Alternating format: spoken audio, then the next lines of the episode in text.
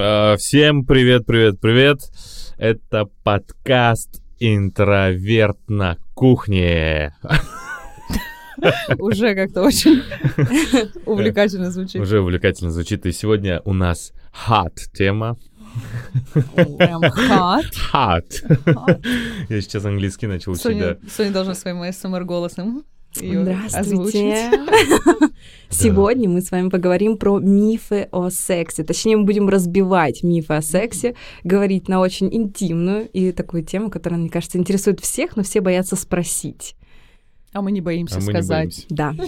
И это самое главное. София Мордвинкина, психолог, лектор наш. э, Кто да, я хочу сказать, что я теперь сексолог, я получила профпереподготовку, Да? поэтому я эксперт в этой теме. Да? Мне можно доверять. Поздравляю. Спасибо. Ну, ставьте хлопающие, что там, эмодзи.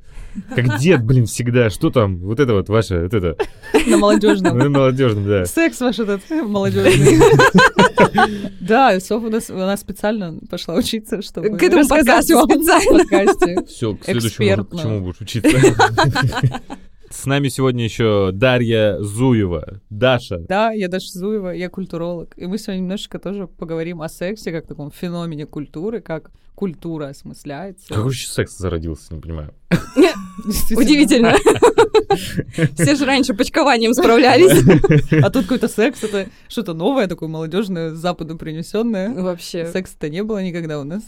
В СССР секса не было. Вы знаете же все эти фразы Ну да, прекрасные. Но у всех было по 10 детей. У всех было по 10 детей, причем сама фраза, это же она была сказана там абсолютно не в том контексте, абсолютно не об этом, но в народ ушла, как в Союзе секса нет. Слушайте, хочу сказать вам такую немного предысторию этого подкаста. У нас... эм, Ну, ничего меня представлять не надо, да, а, конечно. это Алан. Это Алан, кому ты показываешь? Алан, кто ты? Просто Алан. Ну, я здесь, неизменный ведущий. Алан. Специалист по всем вопросам. По Да. всем вопросам и по всратым историям. Мы его специально приглашаем, чтобы послушать его истории, потому что на работе он просто молчит, а на подкастах он раскрывается. Мы узнаем узнаем много больше. нового Да. коллега. Блин. Так что сегодня ты тоже не отвертишься. Сегодня Абсолютно. чего-нибудь. Прям по всем пунктам пройдемся. Хорошо. Но хочу рассказать предысторию. Нам ставила задачу на этот подкаст э, Лиза, и она сказала, управьтесь, пожа- пожалуйста, за час десять. Алан написал, управимся за три минуты. И это я, конечно же, очень сильно угорала, но на самом деле вот мы хотим начать про эту тему, да, длительность секса, какая нормальна. Как вы считаете, дорогие мои друзья, коллеги? Ну, Ну. нам Пауло Коэльо сказал 11 минут. Да, Он да. нам четко дал инструкцию. Мгм. Ну, даже Но вообще, рассказал, на самом деле, показал. Конечно, есть такой, ну, не знаю, стереотип, миф, можем мы так это назвать, о том, что секс обязательно должен длиться несколько часов, желательно всю ночь. У меня всегда возникает вопрос, господи, люди, вы не работаете, что же откуда у вас столько свободного времени? Потому что, правда, очень размыто, как всегда, понятие нормы. То есть, что нормально, что ненормально. И каждый человек, я думаю, сталкивается с этим вопросом. А вообще мой опыт, особенно такой интимный, такой очень личный, который не расскажешь там каждому Мгм. встречному, является ли он нормальным? Вот, Соня, может, ты сможешь нам рассказать немножечко о норме? Ну, раз мы начали уже про длительность полового акта, сколько это в норме вообще? Да, конечно. А, Норма длительности пенетрации 2-3 минуты. То есть 2-3 минуты пенетрации — это уже нормально. 2-3 минуты активной пенетрации — это нормально, но при этом есть некоторое понятие того, что ненормально все равно. Если было только 2-3 самой пенетрации, то есть 2-3 входа члена во влагалище, это уже считается ненормальным. То есть это довольно быстро, или вообще пенетрации не произошло. Мы исключаем то, что это был там первый половой опыт, стресс, э, какие-то другие внешние факторы. Если, в принципе, у вас это как норма, то есть, ну, возможно, стоит обратиться к сексологу, конечно же, к урологу, посмотреть, э, проверить сначала физиологию, потом уже голову, скажем так, что не так с установками или так далее. Но, э, конечно же, мы сегодня будем говорить много про порноиндустрию, которая нам трактует абсолютно неверное понимание физиологии человека, длительности полового акта, да, там это полторы часовые ролики про то, как мужчина может и у него все хорошо, но мы все не должны забывать о том, что это делается все на очень сильных таблетках, э, это уколы, прям причем в сам пенис, это больно, это ужасно. Люди рано выходят на пенсию с этой профессией. Ну, конечно, там съемочный день у тебя по 14 часов. Там, или Алан по, в шоке. По много Вы часов, и тебе нужно постоянно быть в боевой готовности. А смотри, Соня, если вот мы поговорили о том, что там полуторачасовые ролики, понятно, что там все равно нарезка, а вот если а, нам возразят какие-то наши слушатели, скажут, слушайте, ну я вот там три часа стабильно, мне Как? вот как бы все все нравится, все устраивает. Как? Я не... Я вам, Может быть, Я таких вам- людей не существует, потому что я они вам все приведу врут. сравнение. Усейн Болт пробегает 100-метровку спринт за 8-9 секунд. Спринт. Ты Считаешь, когда это секс- норма секса? Не, не, не то, что это норм, но по сути, когда ты занимаешься сексом, это спринт, блин, это не марафон, где ты такой оп-оп-оп, со скоростью полтора километра в час бежишь. Это херачить на полных скоростях. Ну, Как слушай, у всех по-разному. Как бы я думаю, что у, у людей есть Мы немножечко подходы. узнали Я про Алана и его очень- жизнь. Сексуальное поведение, предпочтение. У него это работа. Это прям... Это спринт. Для кого-то как? Ну, то есть секс вообще является очень хорошим методом релаксации, да? Алан, попробуй В порелаксировать. смысле, просто типа вот так упасть и... А, вот, я хотела еще такую тему тут же сразу затронуть, о том, что у нас, в принципе, есть такое представление в культуре, думаю, в общественном мнении, о том, что секс — это обязательно вот пенисом во влагалище, то есть это вот именно пенетрация. Но секс — это же такой очень... Да, объемный процесс, то есть пенетрация может вообще не входить в понятие секс, там некоторые люди вообще эту практику не используют, используют другие, плюс у нас есть а, люди а, с разными предпочтениями, с разными особенностями физиологии, и для них сексом будет, ну, совершенно иное. И мне кажется, здесь важно проговорить тот момент, что секс — это вообще, в принципе, все, что вы называете для себя со своим партнером сексом. У нас же есть еще люди асексуалы, которым, в принципе, вот это вот сам, сам половой акт, да, к которому привыкли, сама пенетрация, ну, не нужна. У них нету такого интереса, но при этом для них интимная близость будет, например, это держать за руку человека, это просто находиться рядом. Для них это тоже будет очень интимно. И они могут тоже это приравнивать, получается, ну, к половому акту, да, к сексуальной близости. Но при этом для нас, для всех, для общества это будет что-то ненормальное. А, у каждого норма своя. Вот что вы считаете для себя нормой? То есть у нас вообще есть да, норма в паре, норма личная. Вот это две нормы, которые не совпадают. Что определить для начала, что для вас норма, что для вас уже начало секса. А как говорили м, Ой, великие я подумал, сексологи- отвечать надо, я уже такой, блин. Я не подготовился. как на экзамене. А, вообще, Мастерс и Джонс — это а, люди, которые исследовали секс э, с позиции физиологии. Они первые решили к этому процессу отнестись серьезно. То есть Первые с датчиками. сексом. Да, конечно. Э, С датчиками, совсем абсолютно, очень серьезно подошли к вопросу о том, что такое оргазм, что происходит во время секса с организмом. Они писали о том, что хороший секс начинается тогда, когда вы еще одеты. Ну, то есть... Ну, я, мне кажется, абсолютно поддерживаю эту историю, Вот. потому что это же вот именно какая-то такая фаза близости, какой-то такой именно Да. процесс, не результат, когда все у всех получилось, все довольны, но когда сам процесс только начинается. Он может начаться вообще со взгляда или просто вы там Конечно. оказались в какой-то в каком-то помещении, в какой-то комнате. Алан, что ты думаешь? Для Ну, че- С чего начинается секс? Как с чего начинается родина? Ну, на самом деле, я согласен. В сексе неотъемлемая часть — это страсть, когда ты такой, да. Так, мы узнали еще что-то об Алане. А, хочется, кстати, Алан, ты мне напомнил про Дашин вопрос по поводу полтора часа, да, и больше. Мгм. Это тоже является, ну, условно, у каждого человека норма своя, да. А, каждый человек, там, ну, мы говорим сейчас про мужчин, потому что у женщин нет такого... в большинстве случаев женщина даже после оргазма может продолжать заниматься сексом, если, опять-таки, есть желание. Мы всегда говорим про желание в первую очередь. Некоторые мужчины сталкиваются с такой проблемой, что они не могут получить оргазм, не могут закончить, потому что у них есть установки, что тогда я буду, я сейчас назову это слово скорострелом и так далее. То есть это огромный стресс для человека. Человек не может закончить не потому, что у него там много сил, а потому что он боится, что на него косо посмотрят, что партнерша будет недовольна, что что-то произойдет. То есть он не может насладиться этим процессом, дать себе завершить этот процесс, и он просто, представляете, в напряжении находится все эти полтора часа и такой, я могу. Показать себя, Да. кому-то чего-то доказать. Еще в эту же копилку, почему долго не можешь, потому что есть установка обязательно довести другого человека до оргазма.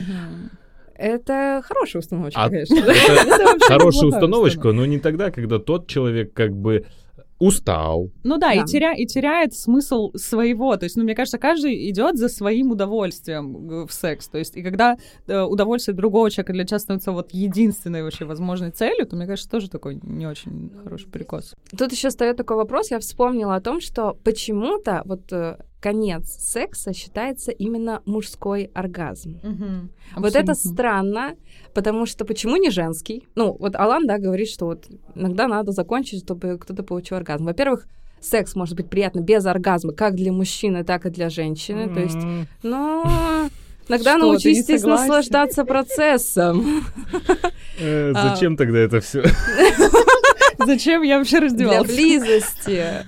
То есть Э. это секс же это не только для того, чтобы, ну, это же не мастурбация, где мы просто хотим снять какое-то физическое напряжение. Это способ близости, это способ открыться друг другу, посмотреть э, друг на друга. Это действительно в прямом смысле мы находимся и в переносном голые друг перед другом. Это максимальная интимность, максимальная близость, которая может быть у людей, мне кажется. Да, момент А, доверия такого. Да, и здесь вопрос оргазма может даже как бы не стоять. То есть это просто поглаживание, это может быть просто эротический массаж, чтобы сделать приятно, тоже считается частью секса.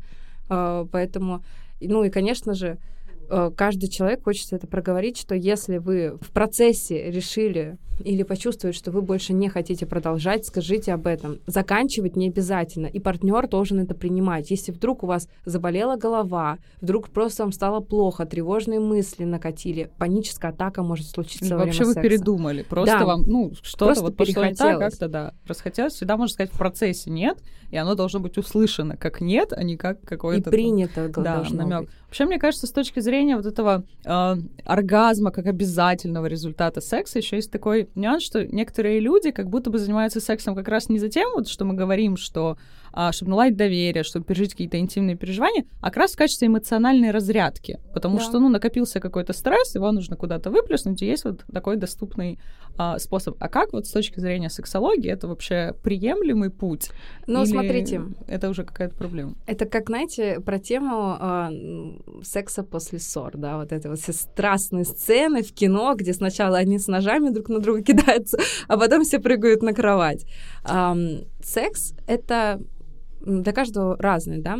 Когда мы занимаемся сексом после ссоры, например, для нас секс является способом агрессию вот эту вот реализовать. То есть, ну, действительно не поубивать друг друга в прямом переносном смысле, а именно выплеснуть эту агрессию. Это как пойти позаниматься спортом, да, или побить подушку. А, вообще, да, для Нет, псих- ну это же. Это не одно и то же. но для вас нету близости в этот момент, для вас нету партнера, вы хотите свои эмоции прожить за счет секса. Если мы говорим, э, что вы хотите сохранить какое-то более здоровье, ну, здоровье вашей пары, то, конечно же, лучше избегать э, стресс как такой э, Хорошо, а- способ эмоции. А если вам просто нравится агрессивный способ... э, Это могут быть проблемы просто. Подожди, стоп. А, просто если вы любите жесткий секс, это нормально. Все, что в паре А. норма, это норма. То есть, если вы практики БДСМ и так далее, Все договорились, обсудили, словами это через рот. нормально абсолютно. Но если вы не, не, не приверженец таких практик и просто вот сейчас ругались, а потом занимаетесь А. сексом, окей. а, мы говорим именно про это, да.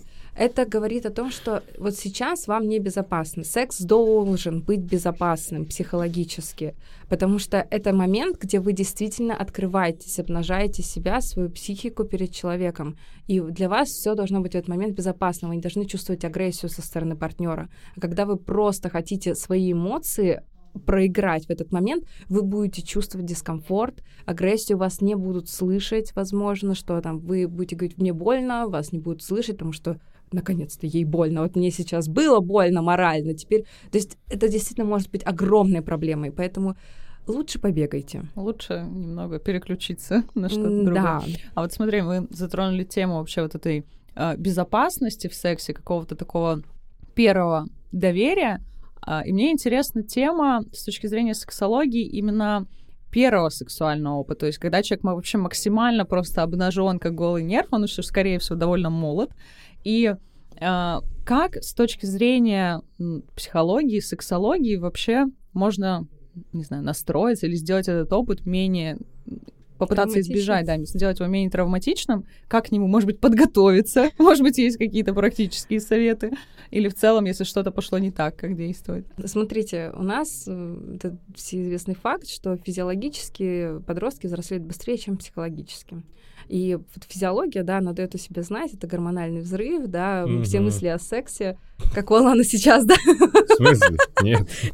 Я просто, если честно, мы записываем этот подкаст, я просто хочу камеру на Алана наставить, потому что его лицо — это просто великолепно. Так, нормально, если что, лицо, я тут не сижу с э, каким-то Он просто блаженным в видом. шоке. Он просто в шоке. Он- Для него, видимо, много новой информации. Так вот, конечно же, к первому половому опыту нужно подготавливаться именно психологически. Физиологически готовы уже давно, да? А, что такое? Ты не понимаешь, если ты не видел ничего, ты просто не понимаешь, а что делать тебе? Ну да, Нет, что да. происходит вообще с моим организмом? Что, Да. что это? У тебя появляются какие-то новые ощущения. Да, господи, у тебя стоит, и ты не понимаешь, почему. Э, Мы же про первый половой опыт говорим, а не про первую эрекцию. Ну и в том числе первый половой опыт, что ты такой залетел, мадемуазель, а, приступим. Нет, ты, ты боишься. Это да, это неловкость, это э, такая прямо смущенность, это всегда будет нелепо, это всегда будет неловко, давайте честно, ну, как в кино, там, где это прекрасно все при Мгм. свечах, это редко бывает, это обычно бывает, к сожалению, по принуждению, то есть э, на самом деле часто встречается то, что это идет через принуждение от парней, да, особенно если девочки встречаются с более взрослыми мальчиками, у которых уже был половой опыт. То есть, ну, мы видим такую проблему насилия некоторого, но мы помним, что секс без желания — это всегда насилие, и это может спровоцировать травму насилия. И в том числе есть, помимо, возможно, давления конкретного человека, есть некоторое вот это давление социальной стигмы, там, например, для мальчика, что у него не было там первого Да. полового опыта до какого-то возраста, и он чувствует себя каким-то не таким. То есть на него, по сути, давит общество, потому что все, у всех уже этот опыт был, а у меня нет. И на Да. девочку тоже то же самое. Конечно же, в идеале это, ну, подготовиться психологически к этому процессу, то есть, ну, более взросло, да, как-то смотреть на эти вещи, но это на практике практически нереально. Но э, в любом случае, если мы говорим про фазы развития либидо, вот на фазе, где а, происходит первый половой опыт, э, там всегда будет неловкость, там всегда будет такая скованность, и будут такие эгоцентричные цели в сексе. То есть это будет больше для того, чтобы а, похвастаться перед Поставить кем-то. галочку, Да. что, а я вот тоже Поэтому- был там. Вообще, ну, лучше, это самое классное, что можно сделать вот в период подросткового, это я боюсь, то, что нас забанят, но в любом случае, это изучать себя. Вот самое классное, что вы можете сделать, да, когда у вас э, проснулся интерес к сексу, это в первую очередь изучать себя и свою физиологию.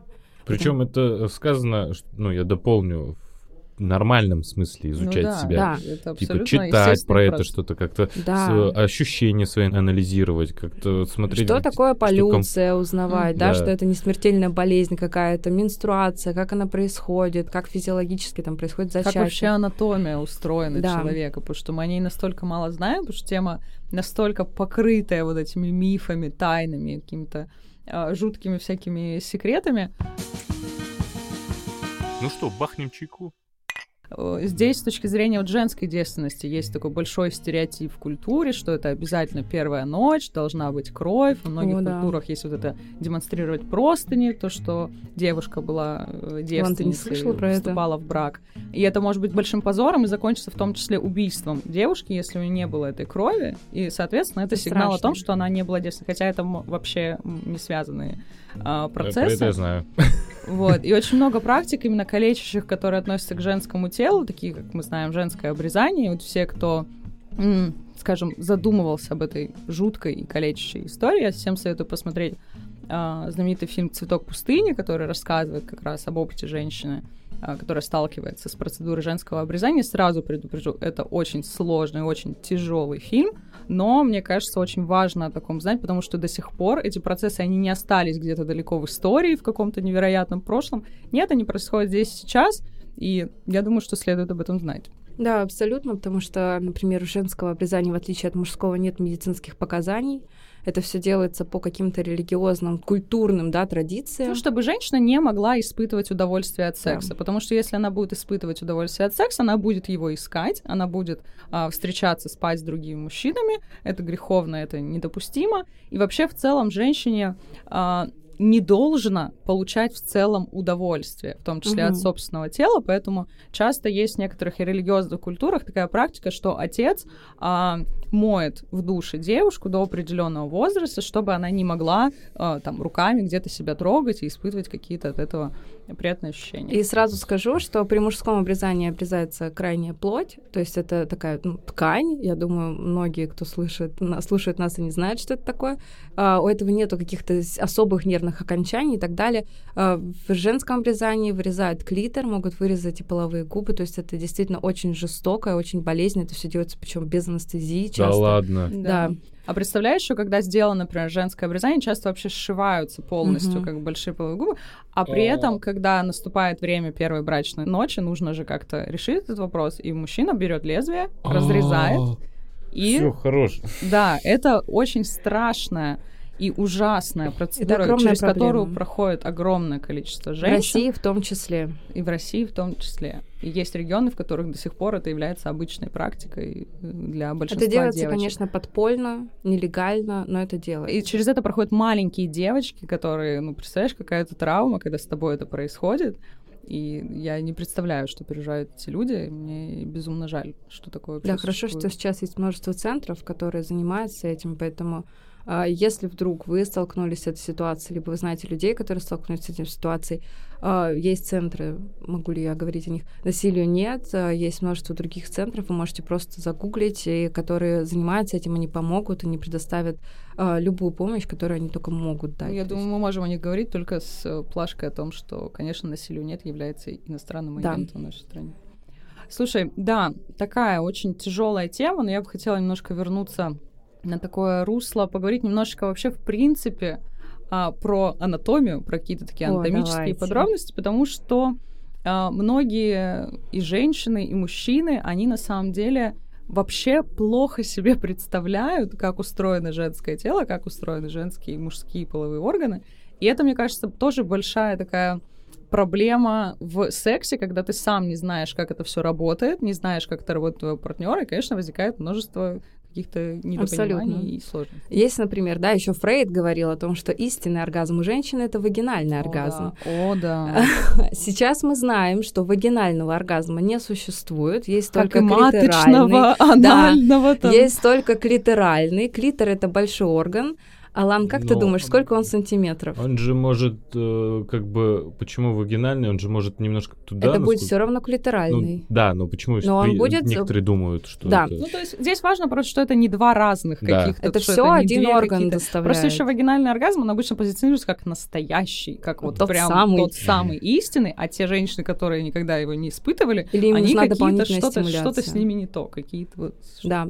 А, на самом деле клитор у девушки достигает э, около 10 сантиметров, то есть это довольно большой да, орган у нас, и он расположен абсолютно по-разному. Все мы прекрасны, все мы индивидуальны, у кого-то он может быть более расставлен, там такие ножки, которые обволакивают влагалище. Они могут расположены быть чуть подальше, чуть пошире, ближе к анальному отверстию, тогда женщина будет получать удовольствие и от анального секса а, и так далее. А, у кого-то они расположены слишком широко, и нужна стимуляция именно головки клитора, которая находится на поверхности. То есть все настолько индивидуально. И вот, допустим, когда также, да, помимо изучения физиологии, изучайте свое тело, что приятно вам, потому что 95% женщин могут получить оргазм и когда занимаются мастурбацией, и только около 20% при сексе с мужчиной.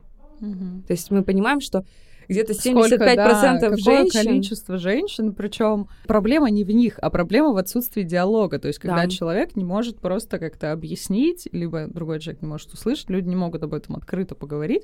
И меня в этом плане очень радует тенденция о том, что об этом говорят все больше, говорят открыто, без э, вот этих всех эфемизмов, когда э, детей растят, и они не знают, как называются их половые органы, их называют вот всякими вот этими Ой, можно я пирожочками. скажу очень да. страшную историю, почему вообще детям надо рассказывать? Поверьте, пенис и влагалище — это не матерные слова, это физиологические названия половых органов, это не мат.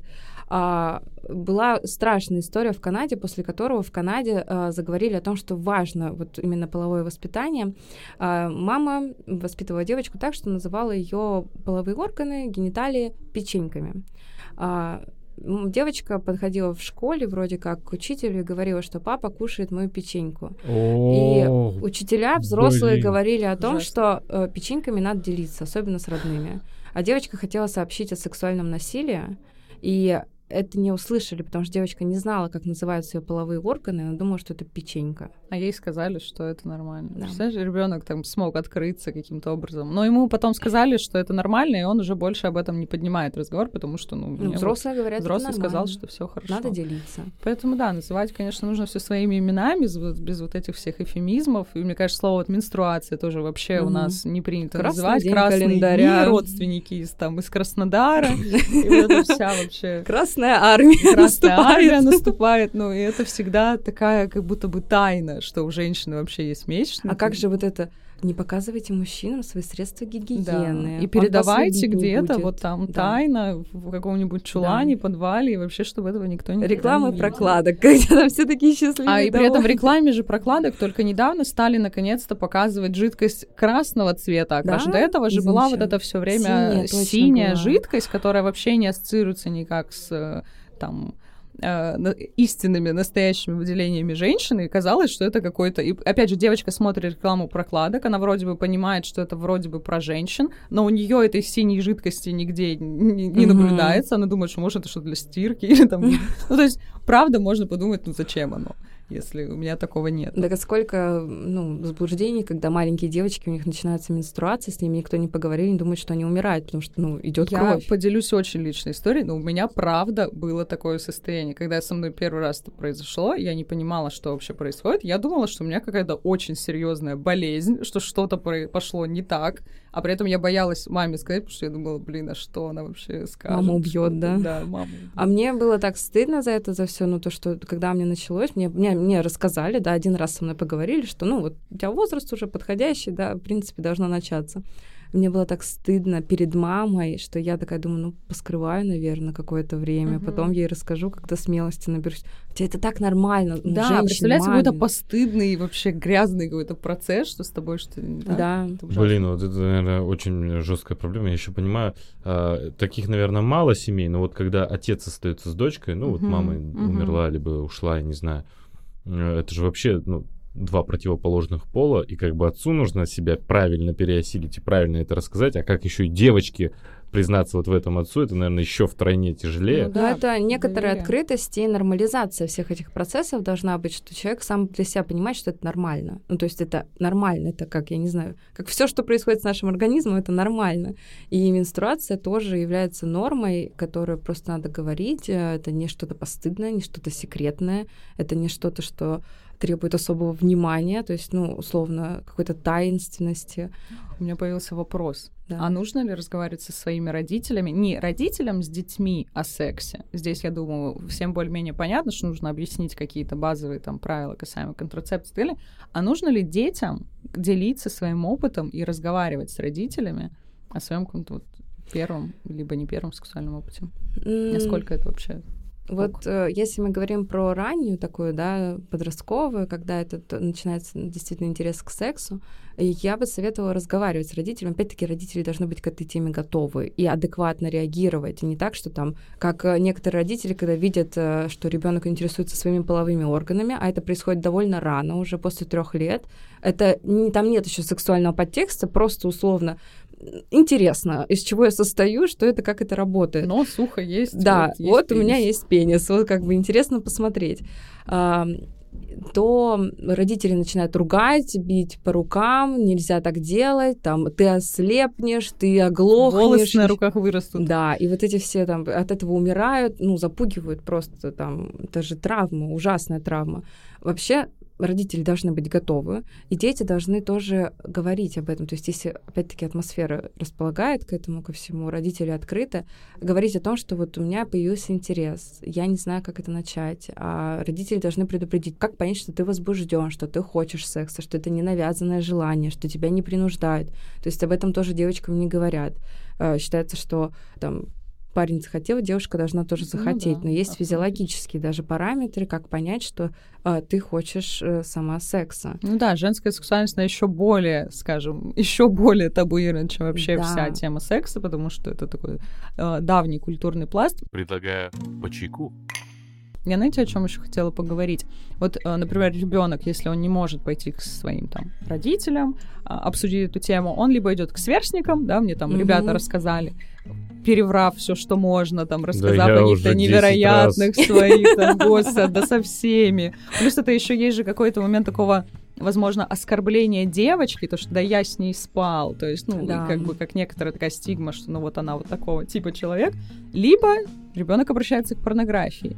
И в порнографии он видит еще более нереалистичные образы, которые Этого лысого из брата. лысого из брата, ну как вообще возможно это? Мне кажется, что под некоторыми порно-роликами нужно вешать плашку о том, что не повторять в домашних условиях, Да-да-да. выполнено профессионалами, потому что, ну, это такая индустрия, которая понятна, для чего она а, существует и какие цели преследует, конечно, большой бизнес, но мне кажется, вот эти вот образы, которые транслируются часто в порно, они как раз и потом и являются причиной некоторых разочарованных ожиданий от себя, там, от секса, от партнеров, потому что тебе казалось, что это вот должно быть вот так, хотя часто в порно бывают, э, особенно женщины многие сталкиваются, почему сейчас появляется движение, в том числе фем-порно, о том, чтобы показать некоторый женский взгляд на секс, чтобы показать, как вообще женщина в нем участвует, потому что в таком стандартном, назовем его классическом порно, обычно женщина выступает не как субъект, не как участник, а как объект, как некоторая Мгм. вот вещь, над которой совершается некоторое действие.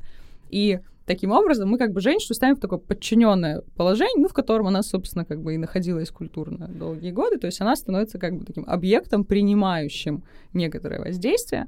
И как раз вот фемпорно пытается показать о том, что есть гораздо больше вообще разнообразия практик, о том, что это все может быть не так, как, Как вот мы видим в классических Камера со фильмах. стороны женщины или типа... Нет, ну это просто Мысли как бы, шире, Алла. скажем, взгляд режиссера женщины, которая снимает порно. То есть там же есть режиссер. Сюжет- это же сюжеты всё. другие. Ну, или- то есть, вот, да, кстати, другие сюжеты, хотела- другое как бы позиционирование женщины в этом. Вот, кстати, очень процессе. часто, когда затрагиваю тему о фемпорно, вообще рассказываю о том, что такое есть, э, я слышу шутки от мужчин, типа, «И что там будет показывать, как она по магазинам ходит. Да, а что там другое, что-то у неё Дорогие происходит? друзья, женщины тоже смотрят порно. Они смотрят также не сюжет, вот это все знакомство, и то, да, как они едут куда-то. Она может смотреть вот прямо саму кульминацию. Ну, там, условно, интересы у женщин к порно не меньше, чем у мужчин. Она тоже мастурбирует, да, на ту же порнографию.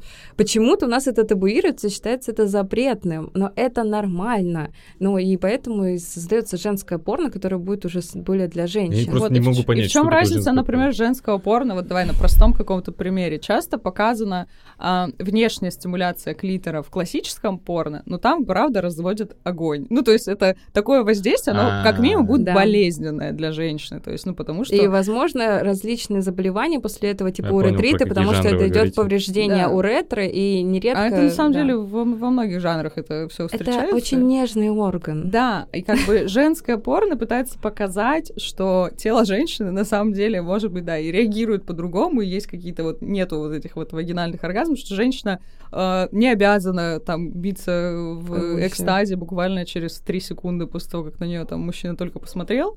То есть здесь же просто хочется, ну, именно подчеркнуть вот этот женский опыт, некоторый женский взгляд на то, каким... э, порно — это же всегда э, такое представление о том, каким мы видим секс. И хочется немножко показать и женского взгляда на этот процесс, потому что исторически так сложилось, что снимали порно мужчины. Кстати, хочется поговорить немного про оргазмы, да, что вот опять-таки порно нам говорит о том, что вот женский оргазм — это конвульсии практически. Могут... До потери Да, сознания. да, просто это вот какие-то крики вообще, там просто женщина умирает от экстаза, он может быть разным. И если вы не реагируете так же, это нормально, потому что вообще проявление оргазма может быть абсолютно, ну вот каким только вы можете представить, это может быть просто психическое расслабление. Вы просто почувствуете, знаете, как будто вот гора с плеч упала, вот просто Тепло такое, по да.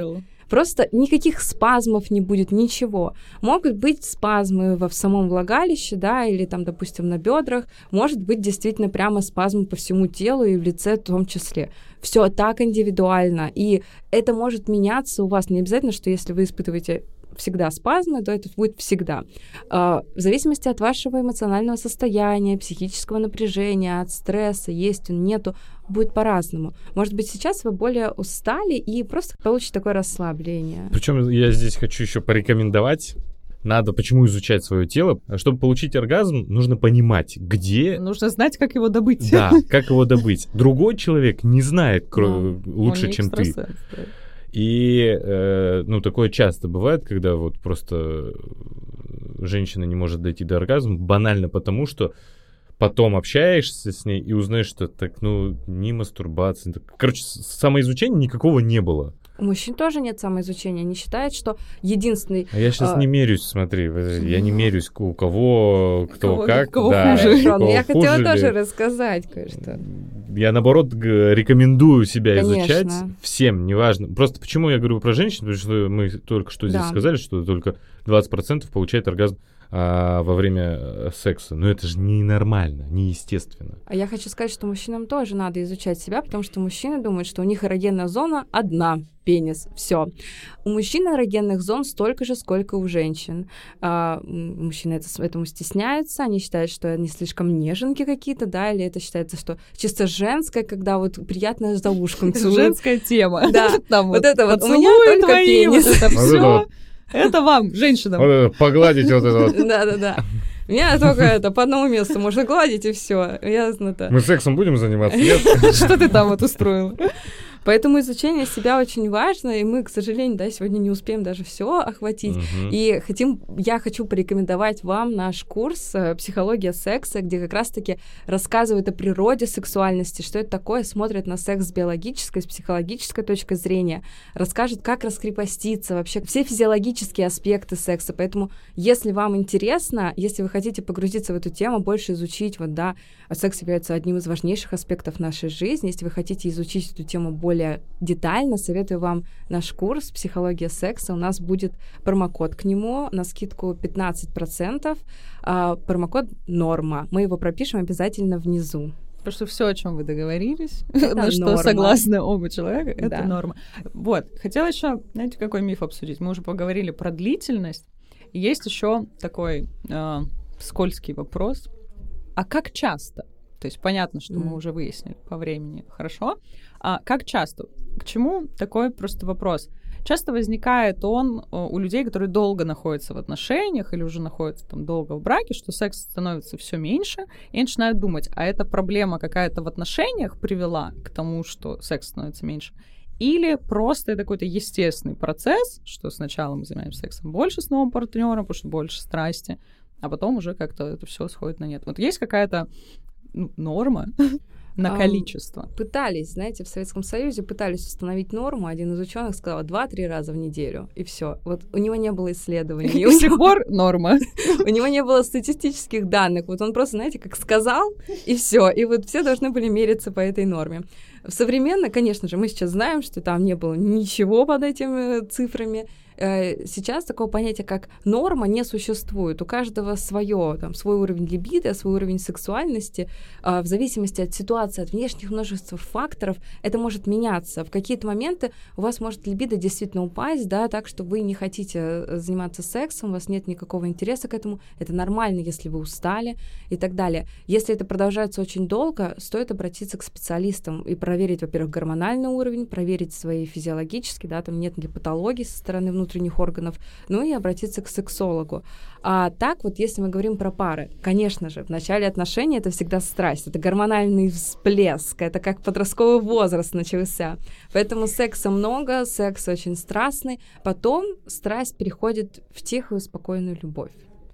А, любовь это не скучно, любовь это, это очень интересно, она просто менее яркая, и это нормально. Невозможно быть всю жизнь на этом гормональном всплеске, да, это физиологически не предусмотрено. Вы с партнером должны определить для себя свою норму, вот партнерскую норму, сколько для вас нормально. Опять-таки, вы должны уважать право другого человека, допустим, отказаться от этого в данный момент, от занятия сексом, если он устал, и множество других факторов. Жизнь непредсказуема, ситуаций тревожных очень много, случиться может все что угодно, вы должны это понимать. Но условно там для кого-то действительно это 2-3 раза в неделю, для кого-то это 2-3 раза в месяц. И это нормально. Для кого-то каждый день по несколько раз это И нормально. сильно, сильно вот это представление о том, что есть некоторый супружеский долг. Хочется Ой, всегда это- спросить, что же я там такого в долги-то набрала. Да.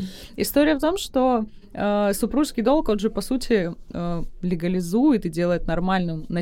Насилие. То есть женщина, по идее, не может отказаться, потому что есть, не... ну, возможно, мужчина тоже, Мгм. а, что есть некоторый долг, что это некоторые обязательства, и запугивают тем, что вот ты не будешь, если с ним там определенное количество раз в неделю, тогда он от тебя уйдет, или это его законное право это требовать, и это часто приводит к тому, что, в принципе, к сексуальному насилию в семье относится как к несуществующей проблеме, что как, какое может быть насилие, если ты его жена. Его нормализовали. Ты же просто. сказала «да» в браке, вот это было «да» на всю Да, оставшуюся жизнь. во-первых, само выражение э, супружеский долг, оно лишено абсолютной сексуальности. Это Да. вот прямо... Долг.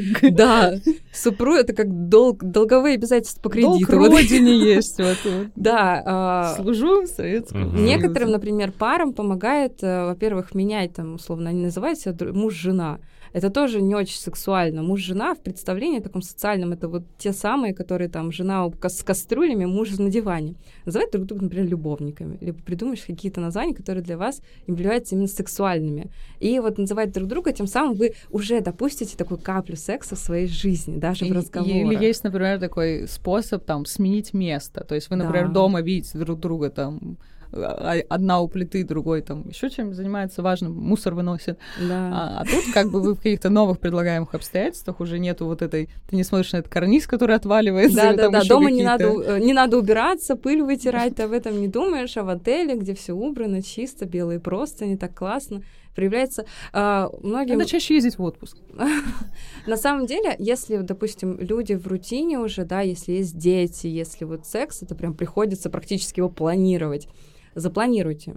Вот прямо запланируйте, снимите отель, обозначьте день. Но если вы не захотите заниматься, вот приедете в, это- в этот отель, да, у вас там фрукты, Полежите. полежите, поспите, посмотрите фильм. Не обязывайте себя, просто вот сделайте для себя романтик. Это уже шаг навстречу друг другу.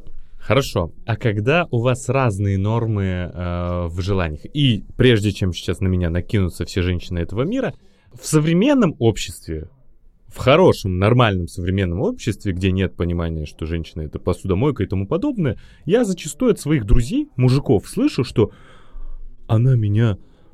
Да. Я не могу. У меня нет Сколько сил. можно? Такое часто бывает еще в парах с разницей в возрасте, когда мужчина уже его Постарше. да, немножечко идет на спад, а у женщины самый И тут вопрос типа в обе стороны. То есть Смотрите. э, иногда у мужчины больше либидо, иногда у женщины больше либидо. Мгм. Когда ваши нормы несоразмерно а, отличаются друг от друга, но при этом вы хотите быть вместе. Это сложный вопрос, действительно, потому что нет однозначного ответа. Я не могу сказать, что вот ищите норму, да, какую-то. И там, например, э, некоторые э, недоспециалисты, я так скажу, они считают, что норма в паре это а, от того, кто больше М. хочет. по максималу. Да. А второй, получается, занимается сам же над собой насилием Насилием. каким-то, потому что заставляет себя. А, нет, норма у всех разная. То есть, допустим, норма от меньшего считается. Там, допустим, человеку надо один раз в неделю, да, а другому три раза в неделю. Считаем норму от меньшего, вот один раз в неделю. Но второму человеку тоже надо удовлетворить свои потребности. Для этого включаем фантазию. Эротические массажи, просто мастурбация с партнером, допустим, партнер на вас будет смотреть просто рядом, он будет вас гладить, например, либо держать вам игрушку, э, там, вуманайзер, либо мастурбатор, если ты мужчина. То есть включаем фантазию и делаем все, что вам только захочется. Вот что поможет вам удовлетворить потребности, при этом это не будет насилием над партнера. Партнер сам, ну, условно, он рядом. Да и, может быть, он Да. включится, то есть, ну, Может, какие-то, да. может, какие-то появятся другие практики. Погнали. Кроме- да, да, Давай. Здесь и плюс мы же не за... Мы же понимаем, что существуют не только отношения, когда два человека в паре, есть люди, Да. которые э, договорились о том, что у них могут быть еще другие партнеры для Да, это э, можно встреч. Если это все как бы говорено, если все на это согласны и все к этому готовы, Тоже может быть хороший вариант. Вот здесь вот очень важно, если все на это согласны, реально Да, согласны. Мгм. если это не попытка, Ну, то, вот что вот если я я щас- ну ладно. ну, Я как бы соглашусь на легальную любовницу, чтобы у него не появилась нелегальной. за То это есть я вроде бы как бы это Да, разрешила это сама. да. Да, но это потом, конечно, Это напряжение. должно быть очень... э, То есть люди должны быть смелыми для того, чтобы вот в этом прямо сесть и согласиться. Ну что, бахнем чайку? Мне кажется, здесь как раз, возможно, есть... э, так мы заходим на такую территорию, что есть ряд вопросов, как, например, вот э, отсутствие оргазма, да, аноргазмия, это же тоже такая, такой вопрос, к которому многие не приходят э, там, к психологу, но есть профильный специалист, сексолог. И многие, мне кажется, вокруг этой профессии тоже очень много мифов. Кажется, что сексолог вот занимается какими-то страшными девиациями, отклонениями, вообще какими-то жуткими вещами. Но как раз, зелье возможно, варит, чтоб всегда э, половой член стоял, чтоб Деньги всегда женщина хотела. закидывают туда травушки-муравушки. И как раз, возможно, если у вас не получается какие-то вещи выяснить до конца для себя друг с Просто другом, если вы не возможно, есть раскрыться в Да, постели, есть, возможно, способ себя. обратиться к специалисту. И сексолог это, да, не какой-то человек, который вам выдаст диагнозы и скажет, что все с Ни в вами коем не так. случае. Для многих слушателей будет, на самом деле, открытие. А как вообще проходит сеанс или как встреча с сексологом? С какими вопросами, с какими запросами? Ну, Обычно прям, сейчас еще клиентскую тайну выдавать. Нет, ну в целом есть же какая-то статистика по хороший запросам специалист. о том, что Ам. есть же набор запросов, с которыми люди приходят. Э, Опять-таки, у женщин в основном это анаргазмия, то, что невозможно получить оргазм в паре. Это, возможно, то, что партнер не хочет слышать мои желания, не разговаривает в сексе, то есть секс табуирован, э, хочется что-то разнообразить, не хочет расставаться, да, а с партнером об этом не поговорить. Мужчины часто ре- редко приходят, то есть мужчин там, максимум это я скорострел, что делать? Что делать? Помогите. Да, и вообще люди приходят с такими проблемами э, к врачам. Это правильно, потому что сексолог отправляет к врачу в первую очередь, да, если особенно э, мы знаем прекрасно есть э, такой порядок, что женщина раз в год должна проходить, приходить к Гинеколог. гинекологу, да, и проверяться, все ли у нее нормально, делать УЗИ, сдавать анализы. Мужчинам тоже это надо делать. Почему-то мужчины забывают о том, О что существуют здоровье. урологи, да. Да, ладно. А годы-то идут. Подожди, что значит да, Нет, ладно? ты- А Алан ты ходишь к в врачам? коротких штанах. Хожу к врачам. Это прекрасно. Ты будешь Просто подавать сейчас, пример. да, Алан, типа, Алан сидит здесь с букетищем. Это же видно. Всем. Поэтому это всегда идет до обследования у эндокринолога. То есть для начала самая первая встреча, это мы говорим, во-первых, что случилось, и во-вторых, я отправляю к врачам, если давно не ходили. Если человек ходит постоянно, то, конечно же, надобности нету. Но всегда надо проверить патологию, только после того, как отметается патология, вдруг это реально гормональный фон. Мы уже говорим и смотрим причину, что произошло не так, и э, думаем о том, как это все можно исправить. Вот Алан сказал про букет какой-то полевых цветов. Э, Мы, мне кажется, не поговорили еще об одной теме, очень важной в разрезе секса. Это тема контрацепции. О, да. Потому что а, об этом часто люди забывают. Тут тоже возникает много разных мифов. Многие люди думают, что она вообще не нужна, что контрацепция это вот что-то там не те ощущения, все только О. портит. А, какие вообще есть здесь, как мне кажется, а, проблемы? Во-первых, это, конечно же, у нас кошмарный, конечно, уровень и по подростковой беременности, подростковой беременности, вообще в целом вот эти а, представление, этот миф о том, что прерванный половой акт считается надежным методом контрацепции. Соня, Что это ты думаешь не по метод этому поводу? контрацепции. Это не метод контрацепции. Во время пенетрации, во время самого полового акта у мужчины выделяется определенное количество семя, которое может оплодотворить яйцеклетку. Не все выходит одним разом. То есть есть какой-то, да, со смазкой, у мужчин тоже есть смазка, а, тоже может выйти определенное количество сперматозоидов. А, поэтому это не является методом контрацепции вообще никаким. А, там то, что в месячные можно не предохраняться, это тоже э, вредный какой-то стереотип, если у девушки... Есть случаи, да, мы поговорим, идеальная женщина, у которой идеальный цикл, нету стресса в этой Всё жизни. часы. Да-да-да, просто часы, а у нее там овуляция наступает вот ровно в этот день, она прекрасно это знает. Вот у таких идеальных людей это может быть как бы методом, но опасненьким все равно. А, женский организм сложен, все организмы сложны.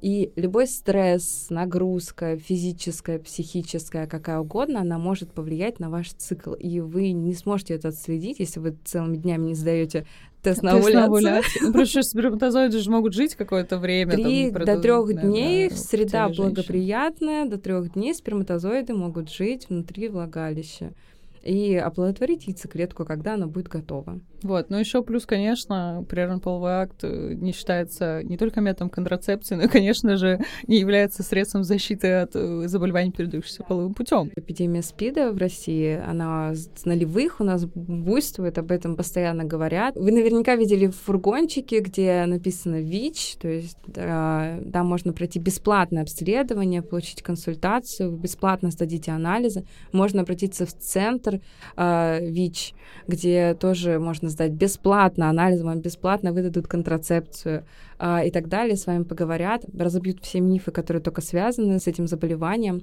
и так далее. Поэтому проверяться вообще стоит. А, Конечно, тем более ВИЧ сегодня вообще не приговор, есть Абсолютно. Э, лечение, и главное просто вовремя начать его принимать и узнать о своем диагнозе, потому что многие люди узнают случайно. И есть такое э, тоже, мне кажется, вредный стереотип о том, что ВИЧ э, переносчиками ВИЧ являются в основном люди, которые ведут какой-то разгульный образ жизни, у которых есть много беспорядочных связей. На самом деле нет, очень частый путь заражения — это от супруга к супруге, там, от партнера к партнеру, даже в устойчивых отношениях, потому что разные ситуации бывают. Угу. Человек, например, изменил, а, заразился Э, ВИЧ, но он же не может прийти к своему постоянному партнеру, если они раньше использовали другой метод контрацепции, не барьерный, сказать, слушай, сегодня давай, наверное, вот, э, вот так, да, давай теперь с презервативом. А, и поэтому заражают впоследствии своих постоянных партнеров, и это, конечно, ситуация, да, для нашей страны пугающая, хотя, казалось бы, достаточно всего лишь немножечко включить голову и проявить да. ответственность.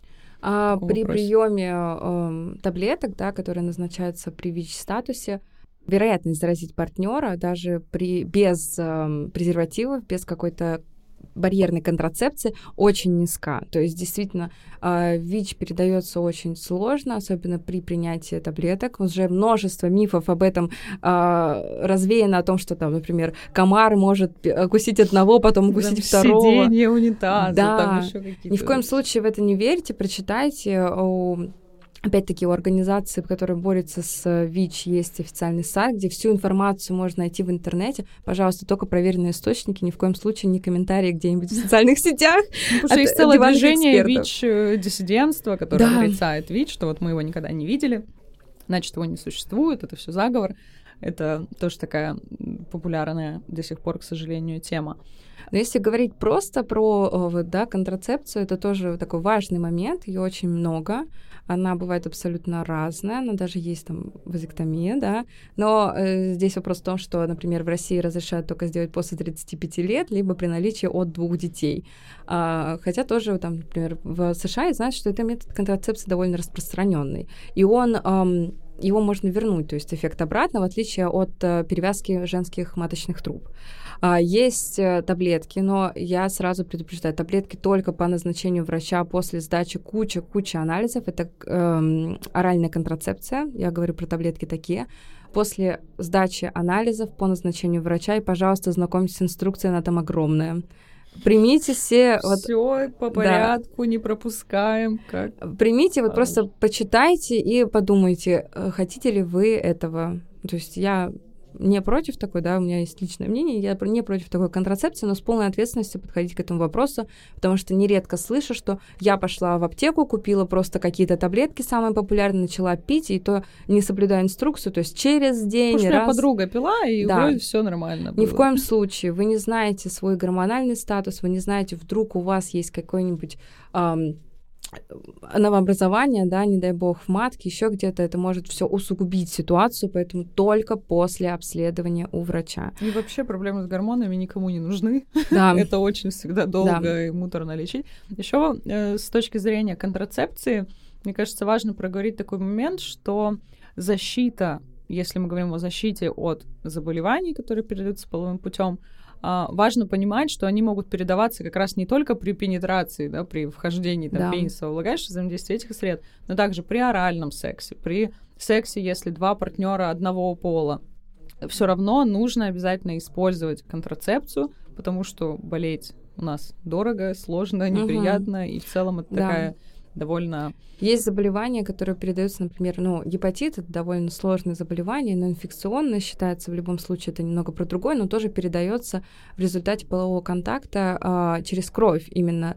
Ам, вы не можете, можете не почувствовать, что у вас где-то ранка, допустим, во рту ранка открылась, либо где-то там десна воспалилась, вы ее поранили, а, кровь пошла, гепатит эм, довольно живучий, к сожалению, поэтому здесь надо очень аккуратно, осторожно думать о своей безопасности, ну и о безопасности своего партнера. Да, мы за то, чтобы не дискриминировать людей, которые с Да. заболеванием, потому что они, если знают о своем диагнозе, принимают терапию, то они абсолютно безопасны. И, и как раз э, людям, у которых нет этого диагноза, нужно подумать о своем здоровье, о здоровье с другого человека, потому что вы как раз не зная о том, что на самом деле происходит с вашим здоровьем, можете быть этим источником заражения в том числе. Поэтому Да. здесь всем ходить к врачу, пользоваться контрацептивами. Вообще, скучные, занудные тетки в итоге да, оказались. сначала думали, что тут будут мифы о сексе, сейчас поговорим на такие ход темы, а в итоге у нас такие сложные подчас, неоднозначные очень темы, они при этом очень серьезные. Мне кажется, наоборот, это хорошо, что разговоры о сексе переходят из вот этого, э, конечно, первая реакция там такое хихиканье, да, ха-ха, потому что тема интимная, тема такая щекотливая, но мне кажется, важно переводить их в плоскость как раз серьезных разговоров, разговоров в первую очередь о здоровье, разговорах об о ненасилии, о каких-то безопасных практиках, о том, чтобы никому это не вредило, чтобы секс приносил только удовольствие всем а, тем, кто в нем участвует. Хочется дополнить Дашу и сказать о том, что действительно секс это очень приятно, об этом надо говорить, надо говорить в паре, надо говорить родителям с детьми, нужно не бояться детям говорить о том, что что-то произошло, потому что, ну, сколько случаев, допустим, мальчики, да, мы говорим все про девочек, а мальчики, а, когда у них происходит полюция, либо у них впервые семяизвержение происходит от а, мастурбации, и они не знают, что это. А если загуглить что-то белое из моего пениса, там же Google выдаст Рак всего организма. да, это гной сразу, еще что-то. И вы представьте, это ну, действительно травма, это травма, потом еще с этим жить, потом в сексуальной жизни будут проблемы. Поэтому надо заниматься сексуальным просвещением. Когда мы говорим сексуальное просвещение, это в первую очередь изучение физиологии. Вот, и как ты относишься, сейчас просто очень такая неоднозначная тема, в том числе в нашей стране, о том, нужно ли половое просвещение в школах. Мне тоже кажется объективно, что нужно. Есть такая позиция, то, что а, зачем детям об этом узнавать так рано, мне всегда возникает вопрос, а они как будто сами об этом не узнают. Да. Лучше наверное, из какого-то проверенного источника Вот это сколько лет, Даша, ты узнала? Я просто прекрасно помню, как это было в садике, и мальчики принесли какой-то порно-журнал. Тогда это еще было прямо вот развратно, я скажу так. И мы, я узнала, что это такое. Я была в садике. Я помню тоже, я в садик не ходила, но это тоже какой-то очень ранний возраст. То есть я думаю, что может быть начало э, там первый, второй класс. Я еще в Деда школа. Мороза верила. Я верила в Деда Мороза, и мне во дворе показали карты были игральные О, с да, такими помню откровенными сценами. И для меня это был шок. И потом, я думаю, как многие дети там в школьном каком-то возрасте, я увидела эти самые знаменитые передачи, назову их, по РЕН-ТВ после полуночи. И для меня это вообще был, ну, какой-то мир. Я, я вообще не понимала, что происходит. И меня, правда, это вызывало скорее страх, чем какой-то У интерес. меня То есть подруга нашла кассет, тогда еще кассеты были, кассеты, кассеты у родителей. Да, я думаю, это и она позвала было. меня на просмотр, мы с ней сидели, смотрели. То есть, ну, мы рано познакомились с тем, что такое секс, нам не объяснили, что это такое. Да, А как же понимаешь. Родители, которые запугивают детей, что нельзя, ни в коем случае. Или эм, родители очень часто допускают такую ошибку, что занимаются сексом при детях. Мгм. И думают, что они ничего не понимают, но нередко такие дети просто просыпаются, пугаются и замирают. То есть они ждут, пока закончат родители. Или начинают объяснять, что маме было плохо, папа ее спасал. Мгм, да, или там Маме было хорошо. там, да, делали. Какие-то вот эти выдумки. Вообще, мне кажется, да, здесь как-то надо, надо брать, наверное, курс на честность и не придумывать э, Да. вот этих всех. Ни капуст, ни аистов, ничего. В меру возраста. Все рассказывать в Мгм. меру возраста. Дети начинают интересоваться своими половыми органами где-то после трех лет, да, проявляется вот это первое либидозное желание.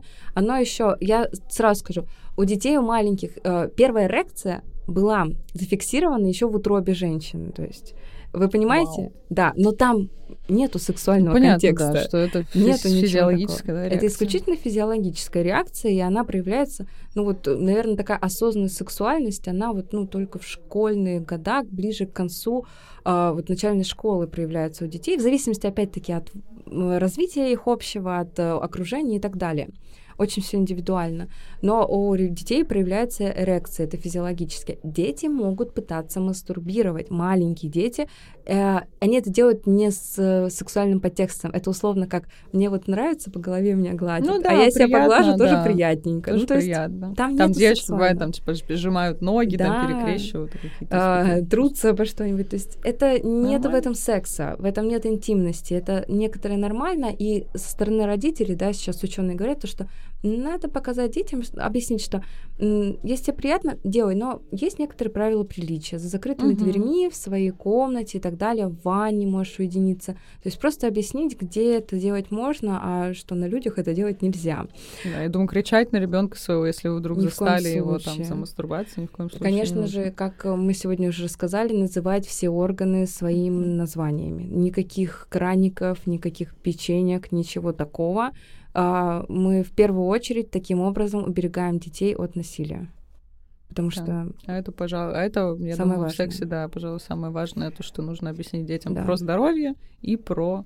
это не пошло, Насилие. это не мат, это не что-то плохое, это физиологические названия половых органов. И часто есть вот это расхожее мнение, что сейчас вот все говорят о сексе, все какие-то невероятно распущенные, вообще э, эпоха секса повсюду, но просто об этом стали говорить, мне кажется, наоборот, в очень правильном, в рациональном ключе. Стали объяснять, что это, зачем это, каким, может быть, проблем это может привести или каким удовольствием, а не происходило это там за закрытыми дверями в не меньшей, в в не меньшем количестве. Сейчас, наоборот, а, нам социологические исследования показывают, что мы все меньше занимаемся сексом, Да. чем наши предыдущие Да, поколения. на- Но, и надеюсь, подходим к этому более осознанно.